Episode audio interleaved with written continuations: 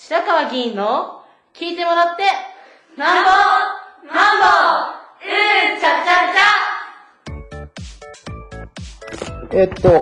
皆さん、うんこんにちは。えー今まで SNS で、えー、Twitter とか Facebook とか YouTube とかやってきましたけども、えっと、今日は声だけのものを定期的にお送りしたいと思ってまして、ポッドキャストを使っています。えーその時々の、まあ、越谷市政でも、あるいは、社会的なことでも、あるいは政治的なことでも、まあ、出来事に対して私がどういうふうに思っているのかということをお伝えすることや、あるいは、あーできるだけ早く皆さんに情報としてお伝えしたいようなこともお織り交ぜてやりますが、まあ、何しろ、え今日は最初ですので、えーまだどういうことを方向として喋るかについて、まだ定かでありませんので、まあ、試行錯誤をしながら、えーこの、ポッドキャストを皆さんと一緒に作っていきたいと思っています。で、今日は特にですが、えっ、と、台風が来て、まあ、九州で、えー大雨でして、こちらにも向かってますが、もうこの間毎年ですけども、えー猛烈な雨量で、えー大洪水や水害が起きています。越谷でも、えー毎年夏になりますと、冠水、最低、えー水が溢れて冠水が出るということですが、まあ、特に近年ですけども、えっ、と、天気予報でもかつてないという表現が毎年かつてない、かつてないと。えーまあ、それはそうだと思います。1時間に300ミリとか500ミリというのが、あー降るというようなことは、まさに、えーこの、気象庁でのこのデータにもないわけで、で、これもよく言われていますが、なぜこんなことがしょっちゅう起こっているかというと、文字通り、えー地球環境問題ですが、まあ、CO2 の、えー排出が止まらなくて、えー地球が温暖化し、まあ、旧来の地球が持っている自然的な、あこの再生のエネルギーが順順当に回らなくなって、あっちこっちそこが起きているということだということはよく言われています。で、えー今日はそのことについて二つお話したいと思うんですが、一つは、えっ、2030年までに CO2 の削減を、まあ、国際的な枠組みでいくと、これはだいたい50%、現状よりも2013年に比べて50%削減をすると。2050年までには、カーボンゼロ、つまりゼロにすると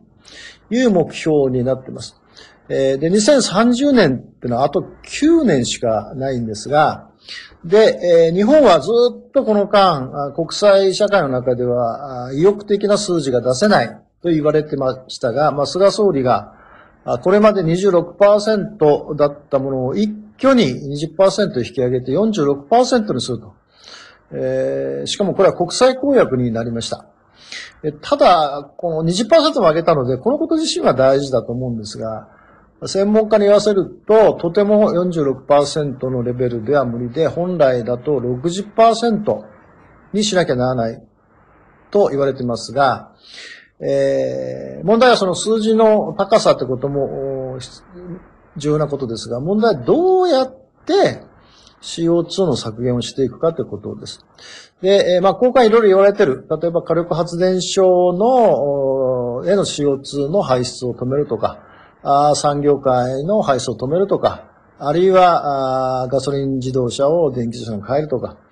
えーまあ、様々な取り組みが言われてまして、もちろんそれらを総動員しなければならないと思うんですが、大事なことは、まあ、国がもちろん指針を出す、えー法律を改正して、えー目標値やロードマップや各自治体の役割ということを出そうとしてますが、特に私たちは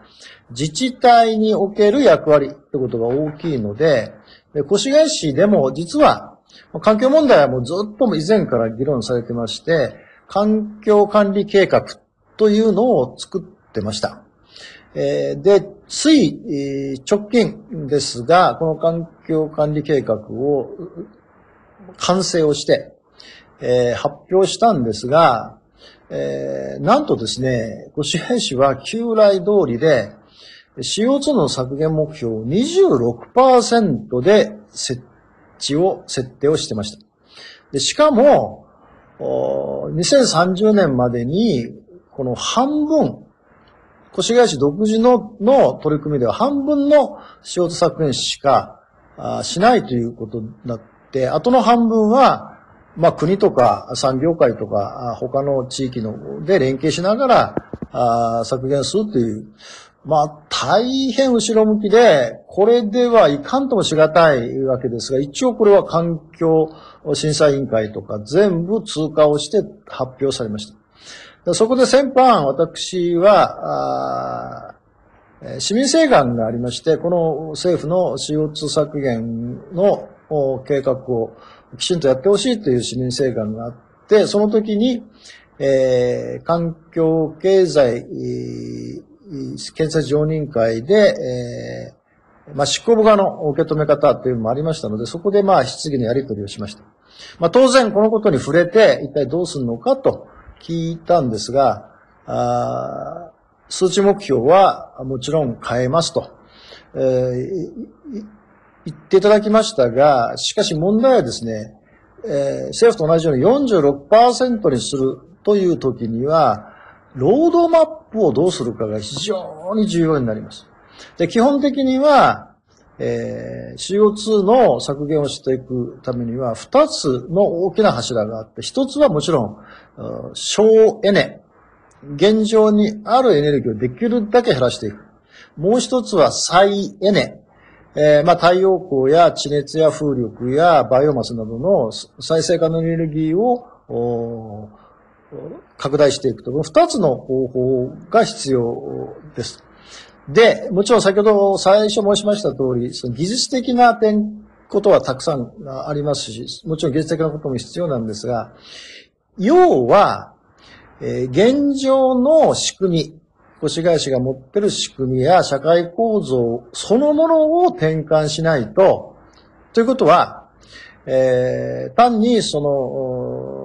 CO2 の、例えば火力発電所はもちろんこちらにありませんけども、例えば公用車を電気自動車に変えるとかいうことだけではとても無理なことでして、でまずこの認識が第一に欠けているということが一つです。で、二つ目のことは、これは行政とか市議会がもちろん率先してやらなきゃなりませんけども、それで実現できるほど、地球の環境はズタズタになってまして、要は一人一人の市民の皆さんの価値観とか生き方とか、ライフスタイルというのを大きく転換しなければなりません。例えば、今回のコロナの問題で明らかになった通り、えー今でもそうですが、8時以降はお店が閉まってる。えーもちろん閉ま、閉めることについて、えー私は賛否があると思いますが、まあ、少なくとも閉まってアルコールは出さないので、えー家に、まあ、帰らざるを得ない。で、帰ってみて分かったのは、まあ、あるいはズズームで、え会社に出勤をしない。1時間半で満員電車に揺られて出勤をし、文字通り、えーブラック企業とまでいかなくても必死で働いて終わった後にいっぱい飲んでっていうようなことが、まあ強制的にできなくなったわけですね。それで、そのことによって、家族と一緒に食事をするとか、子供さんとお話をするとか、まあ一人で読書をするとか、公園に行って、えースポーツをするとか、ボランティア活動をやるということが、まあいわばできるようになって、えー皆様初めて、ああ、こういう時間が本当に大切なんだなと。こういう時間があって自分の人生なんだなってことを思っていただくようになりました。もう一つは、えーコンビニも含めてスーパーには一年中野菜もあり、肉もあり、ありとあらゆるものがスーパーにあり、お金さえ出せばいつでも手に入るという状態に対して、これは本当に幸せなことなんだろうか、便利で合理的なことが自分の人生にとって、えー意味があること、まあ、意味があることさえ実は当たり前すぎて、えーわからなかったことが、あこのコロナという問題と、それから台風の、防災を通じて、これまで思ってきたことの常識が大きく変えなければ、自分たちの暮らし、まあ、いわゆる精神的にも肉体的にも家族的にも豊かな暮らしができないんだなということがあ分かってくるような人たちがたくさん増えてきたと思ってまして、私はそういう人たちもがあ増えてくるということが一挙にこの台風やコロナを通じて起きているということを強く感じています。今日はとりあえずこれまでです。